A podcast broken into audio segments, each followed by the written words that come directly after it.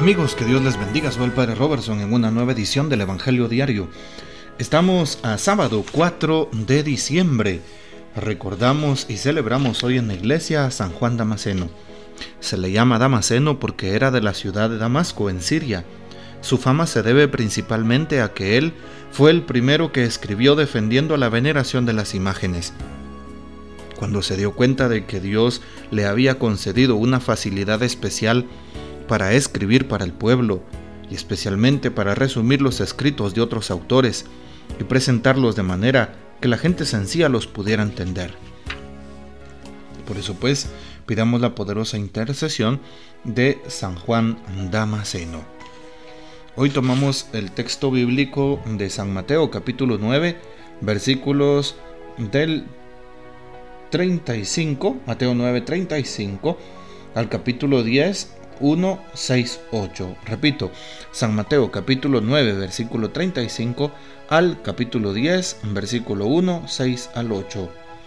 En aquel tiempo Jesús recorría todas las ciudades y los pueblos, enseñando en las sinagogas, predicando el Evangelio del reino y curando toda enfermedad y dolencia. Al ver a las multitudes, se compadecía de ellas, porque estaban extenuadas y desamparadas como ovejas sin pastor entonces dijo a sus discípulos, La cosecha es mucha y los trabajadores pocos. Ruegan por tanto al dueño de la mies que envíe trabajadores a sus campos.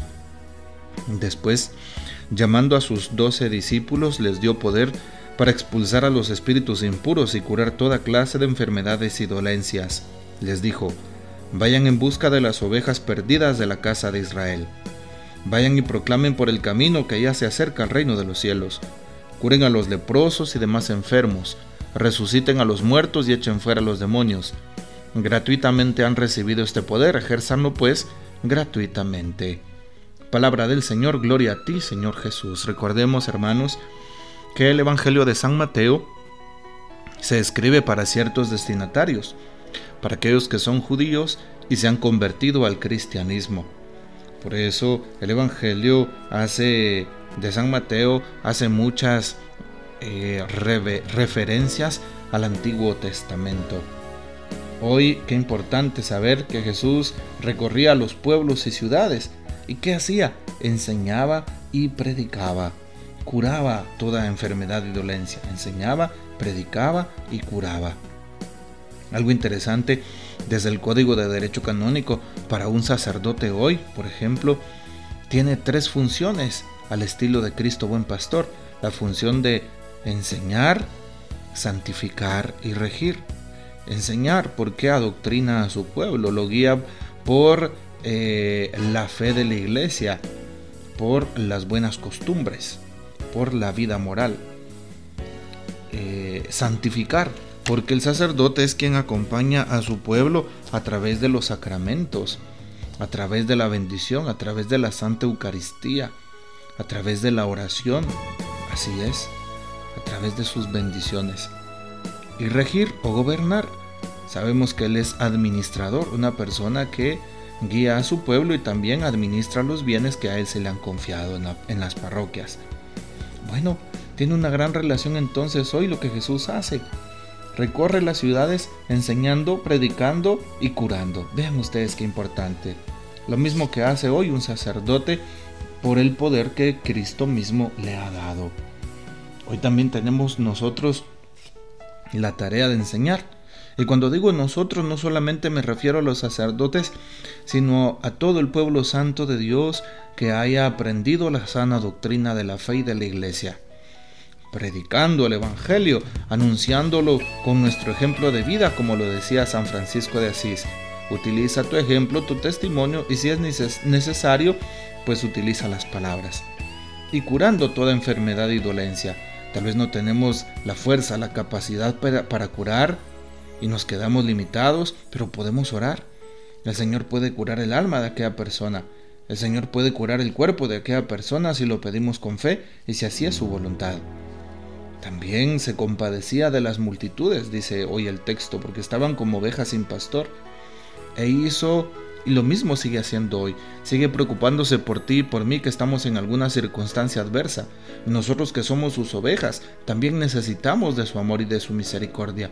El Señor sigue preocupándose, sigue acercándose a su pueblo y proveyéndole de lo que más necesita. Más adelante Jesús pide algo a sus discípulos. La cosecha es mucha, los trabajadores pocos. Rueguen al dueño de la mies que envíe trabajadores a sus campos. La oración por las vocaciones. Importante la oración por las vocaciones. No olvides todos los días orar por las vocaciones. Orar por el Papa, orar por los obispos, orar por los sacerdotes, orar por las vocaciones. Es importante, es indispensable que lo hagamos. También no olvidemos saber que hoy al escuchar este texto bíblico, nosotros debemos de apoyar a las vocaciones con nuestro acompañamiento, pero también con nuestra ofrenda. Importante esto.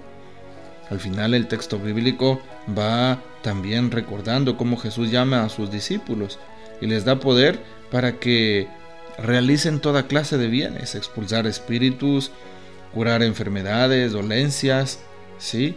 Y que vayan en busca de las ovejas perdidas y proclamen por supuesto el reino de Dios. Hoy también a nosotros se nos invita a ser testigos del amor de Dios y de su misericordia en el mundo. Que sigamos siendo nosotros aquellos que ejerzamos la misericordia a través de una visita al enfermo, a través de una llamada al que está triste, a través de un consuelo al que no tiene esperanza, a través de un consejo al que está equivocado, a través de una invitación a la iglesia aquel que está alejado, en fin, por eso dice al final, lo que gratuitamente recibiste, dalo gratuitamente. Bueno, hoy le pedimos al Señor que nos ayude para poder ofrecer nuestro servicio por el prójimo de manera desinteresada. Y ojalá que en nuestro corazón quede la gana de compartir esa misión con los demás. La misión que tengo de poder llevarles a Cristo Jesús nuestro Señor con un corazón compasivo con un corazón misericordioso. Esta es la invitación a la misión que a cada uno nos corresponde. Que el Señor nos bendiga, nuestra Madre Santísima nos guarde y gocemos de la fiel custodia de San José. Y la bendición de Dios Todopoderoso, Padre, Hijo y Espíritu Santo descienda sobre ustedes y permanezca para siempre. Amén. Que el Señor les bendiga y hasta mañana.